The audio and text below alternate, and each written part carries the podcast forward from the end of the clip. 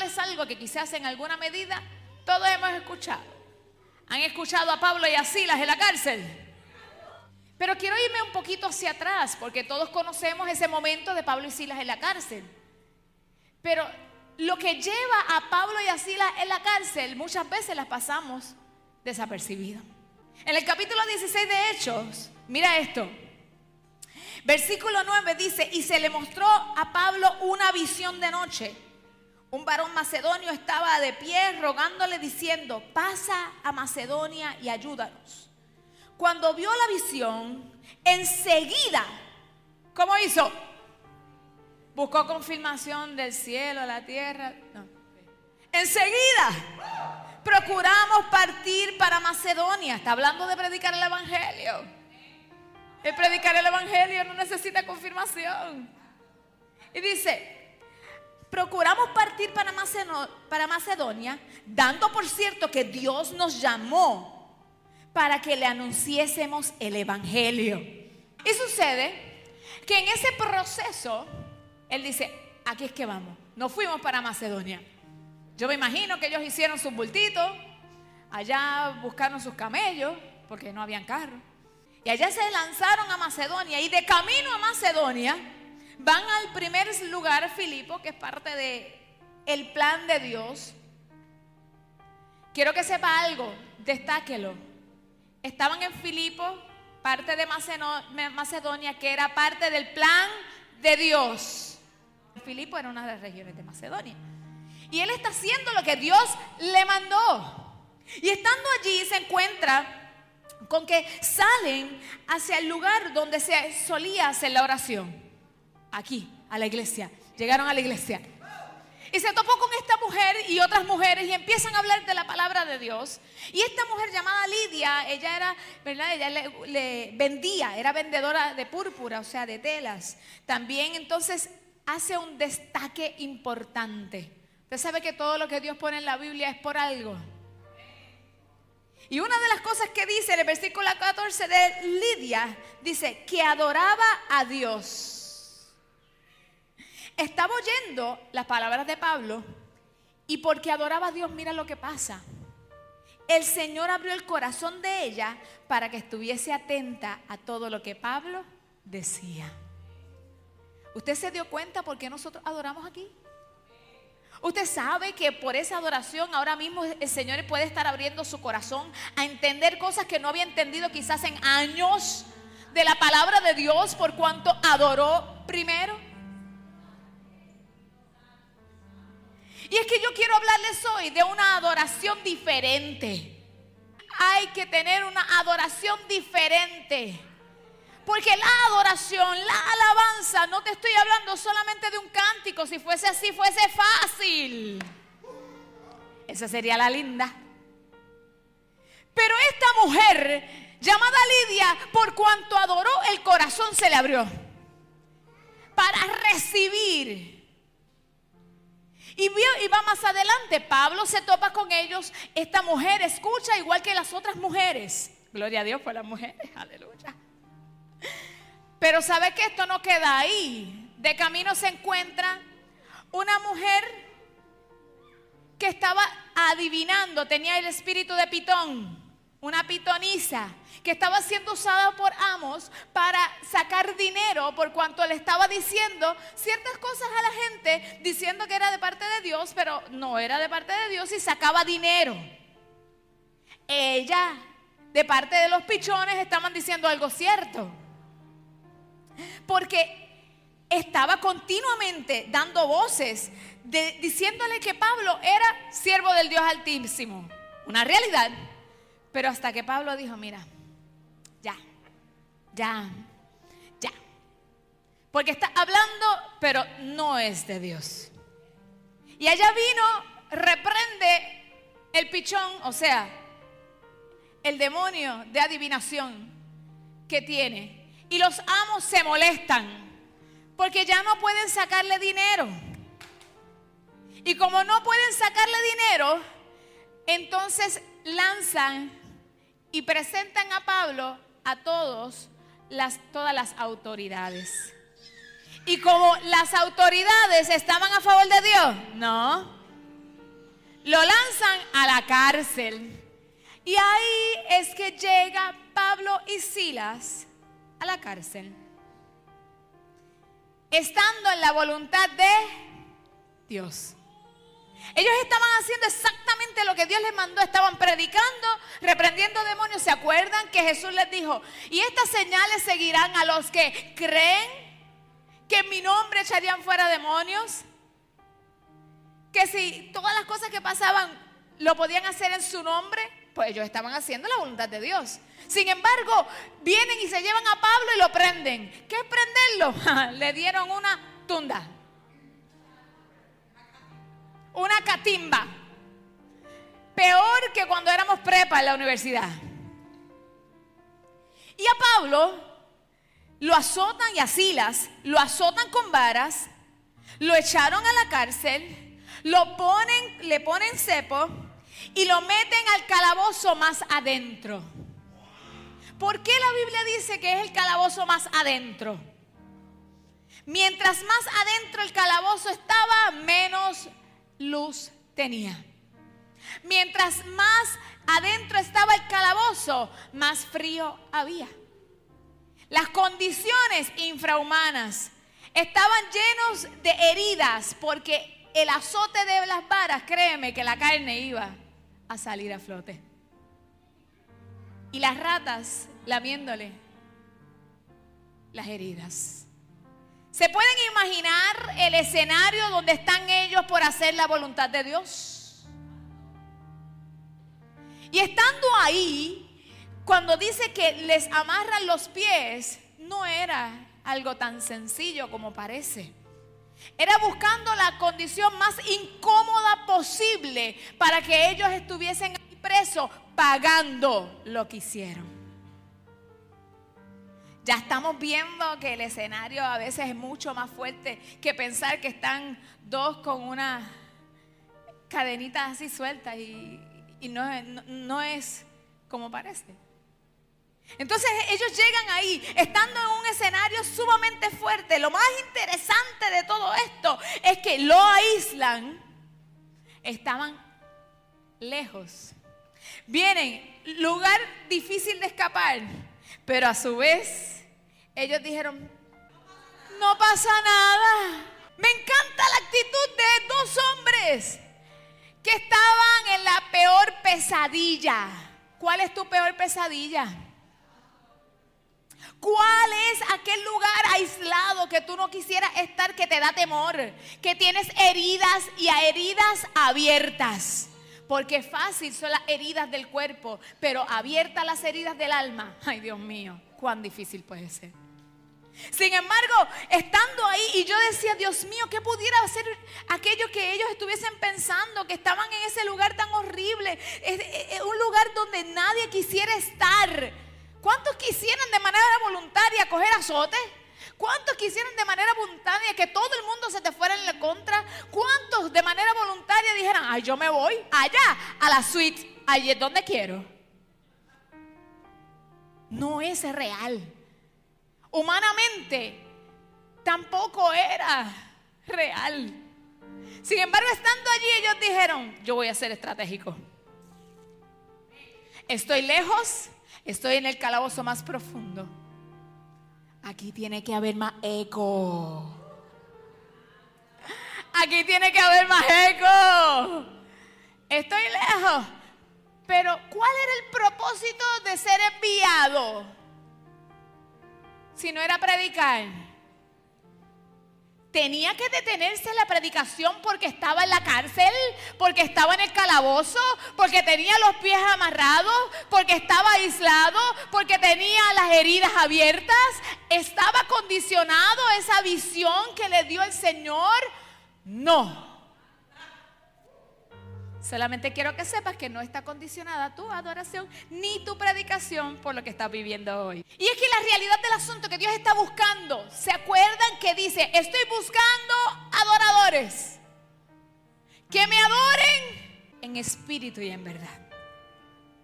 Porque cuando solamente tú miras las cosas del Espíritu, que es aquello que Dios te ordenó, el calabozo, las heridas, el aislamiento, las ratas, lo que sea que esté pasando, lo tomas por basura, como dijo Pablo, para poder hacer lo que Dios nos mandó a hacer. Tengo que ir arrastrado, voy a ir arrastrado. Tengo que gritar más fuerte, voy a gritar más fuerte. Pero no importa lo que yo tenga que pasar, porque Dios me ha llamado a ti y a mí.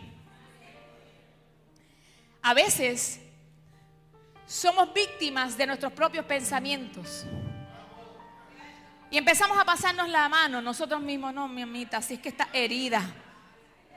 No, pero ¿cómo tú vas a gritar si aquí nadie te va a escuchar?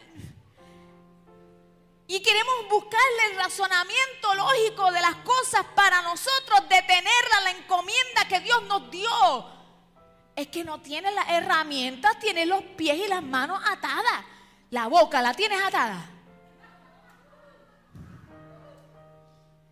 Y empezamos nosotros a querer auto boicotear lo que Dios dijo que nosotros tenemos que hacer. Y lo que estaba buscando Dios y lo que busca Dios hoy es una adoración diferente. ¿Cuándo es que dicen locos los cristianos? Cuando empezamos a adorar a Dios estando en el calabozo. Cuando todo parece estar mal muy mal, extra mal y yo sigo cantando. Cuando me dicen no se puede, yo digo, ¿quién dijo? ¿Qué dijo Dios? Aquí nadie se va a salvar con lo que tú haces. me mando a predicar, allá Dios que haga lo que quiere. Entonces ya las cosas empiezan a cambiar porque lo que estaba pasando ahí es que ellos decidieron usar de estrategia el calabozo, el lugar, la posición, el eco, el aislamiento para empezar a cantar cuando todo el mundo estaba callado. A las 12 de la noche le dieron lo primero. Y sucede que ellos se ponen a cantar cuando se supone que todo el mundo estuviese durmiendo. Se ponen a cantar a las 12 de la noche. A las 12 de la noche dice, y pero a medianoche, lo primero que estaban haciendo ellos era esto, orando. Versículo 25 del capítulo 16 de Hechos. Pablo y Silas, yo me imagino que los dos se miraron y dijeron, vamos, ahora, te tira, yo me tiro, vamos. Cantaban himnos a Dios y los presos los oían. Usted sabe lo que es predicar cuando todo parece al revés cuando tú no lo sientes, cuando estás con todas las situaciones difíciles, cuando tú tienes que dar una adoración diferente, entonces produce cosas diferentes. Y dice la escritura, mira qué hermoso. Versículo 26 dice, entonces, entonces, resultado de... Entonces sobrevino de repente. O sea, no lo esperaba. Yo te quiero decir que no lo estás esperando, pero viene un de repente, un de repente, aquel que tiene una adoración diferente. ¡Uh! Y dice que de repente vino un gran terremoto. De tal manera que los cimientos de la cárcel se sacudían y al instante se abrieron todas las puertas y las cadenas de todos se soltaron. Tú sabes lo que es el poder de una adoración diferente. Hizo que no tan solo las cadenas de ellos se soltaran, sino también las de otros. Quiero decirte algo. y quiero que empieces a ver que este terremoto solamente fue una visitación del Padre Celestial en la cárcel, en el calabozo.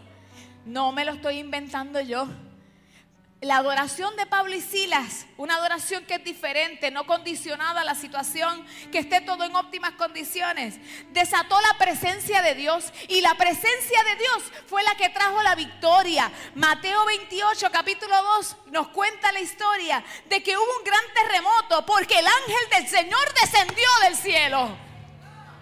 Y dice que llegando removió la piedra y se sentó sobre ella. La palabra del Señor habla en Éxodo 19, 18, que todo el monte Sinaí se humeaba porque el Señor había descendido sobre él en fuego. El fuego subía como de un horno y todo el monte se estremecía. Dice la palabra en Hechos capítulo 4 que cuando todos hubieron orado, otra vez orado, el lugar en donde estaban congregados tembló. Esto no fue solamente que tembló, es que el voz, que el que realmente tú y yo le servimos, el grande, el poderoso de Israel dijo, a mí me están dando una adoración diferente, una adoración que no depende si tiene o no tiene, si está atado o está libre, si Dios lo hace o no lo hace, si me entiende o no me entiende. ¡Ay! Entonces el terremoto se dio. Visitación de Dios lo hizo. Dice la escritura que en donde está el Espíritu de Dios hay que libertad. Empiecen a ver cómo el terremoto simplemente era señal de que Dios respondió a alguien que adora. Alguien que sabe que es más que un cántico. Que es más que simplemente decir una palabra. Es que adoración y la alabanza es rendir honor. Es saber quién es Él y decirle, papito, todo lo que está en mí te adora. Señor, yo no te entiendo ni papa, pero te adoro. Porque habrán días y hay días, hay días que uno tiene una fe increíble, pero hay otros que a veces es más difícil. Sin embargo, si volvemos a ver a Dios más que la circunstancia, damos una adoración diferente que trae una visitación. Apocalipsis capítulo 4 habla de cómo en el cielo está llena de adoración. Y la adoración terrenal es simplemente una práctica de lo que vamos a hacer en el cielo. Y ahí entonces vamos a ver cómo Dios empieza a hacer mucho más de lo que nosotros podemos pensar o imaginar. Ellos estaban adorando, no estaban esperando que Dios hiciera nada. Lo que ellos sí sabían es que si ellos hacían lo que les tocaba, Dios iba a hacer su parte. De esto es lo que nos tenemos que preocupar, de hacer la parte que nos toca. Se puede levantar quien sea, se levantaron todos ellos, los metieron a la cárcel. Pero ¿quién es más grande que la cárcel? ¿Quién era más grande que el calabozo? ¿Quién era más grande que la herida? ¿Quién era más grande que todo aquello que estaban diciendo en su contra? El Dios que tú y yo le servimos. Entonces el enfoque ya no es hacia allá, es hacia allá. Es diciéndole, Señor, yo te amo. El Salmo 22, mira, si vemos la palabra del Señor en el libro de los Salmos, te vas a encontrar que habrán momentos bellos y hermosos y otros que eran momentos de simplemente adorar, aunque no estaban las cosas tal cual. El Salmo 22, el salmista David le decía, Dios mío, Dios mío, ¿por qué me has desamparado? Dice, ¿por qué estás tan lejos de mi salvación y de las palabras de mi clamor? Sin embargo, más adelante sigue diciendo, Dios mío, clamo de día y no me respondes y de noche no hay para mí reposo. Pero después dice, pero tú eres santo, tú que habitas entre las alabanzas de Israel. Estaba desesperado, pero no hizo eso que dejara de adorarle. Y la adoración es que ya tú no estás diciendo, aquello que pudiera pasar, o la queja, o la situación, tú das de lo que tienes dentro. La confianza de saber que como bien lo dijo él, tú eres el que habitas entre las alabanzas de Israel. Dios lo que está buscando es una adoración, no momentánea. Dios no está buscando que solamente le adoremos aquí juntitos los domingos. Está hermoso, es bello. Traemos el cielo a la tierra. Pero adoras cuando las cosas se ponen difíciles. Le das honor con tus actos. Lo pones a Él primero. Aun cuando te, de momento tú dices, tengo que diezmar y no me da. Estamos honrándolo con nuestras palabras y con lo que digamos. Entonces ahí es donde se trata la adoración. Ellos simplemente llevaron a la experiencia del calabozo lo que ya vivían de solo, de íntimo, de ese lugar íntimo. Es una adoración no condicionada. no es una adoración para que Dios nos dé. Al revés, es una adoración para darle a Él lo que a Él le pertenece. Es dándole prioridad. ¿Se dieron cuenta que en el desierto y en las tentaciones de Jesús, una de las cosas que el enemigo estaba buscando era que le adorara? Si tan solo me adoras. Si postrares me adorares, yo te voy a dar todo esto. Él se estaba delatando. Y todavía es la hora que nosotros dejamos que la situación nos calle. Todavía es la hora que nosotros dejamos que la situación nos arrincone. No, mi hermano. Mientras más dura la prueba, más fuerte yo voy a caminar. Mientras más dura la prueba, más duro yo voy a cantar. Dios anhela que nosotros veamos diferente. Y yo decía, ¿qué, qué tenía Pablo y Silas? ¿Qué tenían diferente que lograron hacer esto? Tenían una intimidad con el Señor, pero tenían una vista, un enfoque con el Dios Todopoderoso. Cuando llegue el momento de la prueba, ríete de la prueba. Ríete. Ríete. Tú sabes que en el momento de mayor dificultad y empiezas a adorar, confundes al enemigo. Pero ellos estaban necesitando una intervención divina. ¿Cuánto necesita una intervención divina? Yo la necesito. Y dice la escritura que ellos se habían puesto de acuerdo que aunque la situación era tan fuerte contra los adversarios, contra la situación, contra el problema, contra la enfermedad, contra la economía, contra la familia, contra lo que sea, porque aquí estamos hablando de guerras. Sin embargo, ¿cuál es la guerra que hoy batallas tú? ¿Con tus propios pensamientos? ¿Cuál es? No importa cuál sea. Haz lo mismo que ellos hicieron. Ellos entendieron que era necesario hacer algo. Mira la escritura, capítulo 20 del Segunda de Crónicas. Ellos se encargaron de decir que iban a clamar a Dios, que iban a buscarlo. Y que hacia Él, mira, dice, y a ti volveremos nuestros ojos. Porque cuando pensamos que no podemos más y pensamos en desmayar y en, en quitarnos, ¿sabes por qué? Porque no le estamos mirando al Señor. Sin embargo, el mismo Dios le dijo, no teman, no, no temáis ni os amedrentéis delante de esta multitud tan grande, porque no es vuestra guerra, sino de Dios. Iglesia, no es tu guerra, es la de Dios. No es tu situación, es la de Dios. Ese problema Dios lo tiene en su escritorio. Ellos se encargaron de hacer esto y hacer esto con fuerte voz y alta voz. Y fue que ellos en el versículo 22 em, se habían puesto de acuerdo de que entonces iban a empezar a cantar y a entonar cánticos. Porque qué difícil es cantar cuando todo está al revés. Y dice que ellos empezaron a glorificar y cuando comenzaron a entonar cánticos de alabanza, Jehová puso contra los hijos de Amón, de Moab y del monte de Seir las emboscadas de ellos mismos que, que venían contra Judá.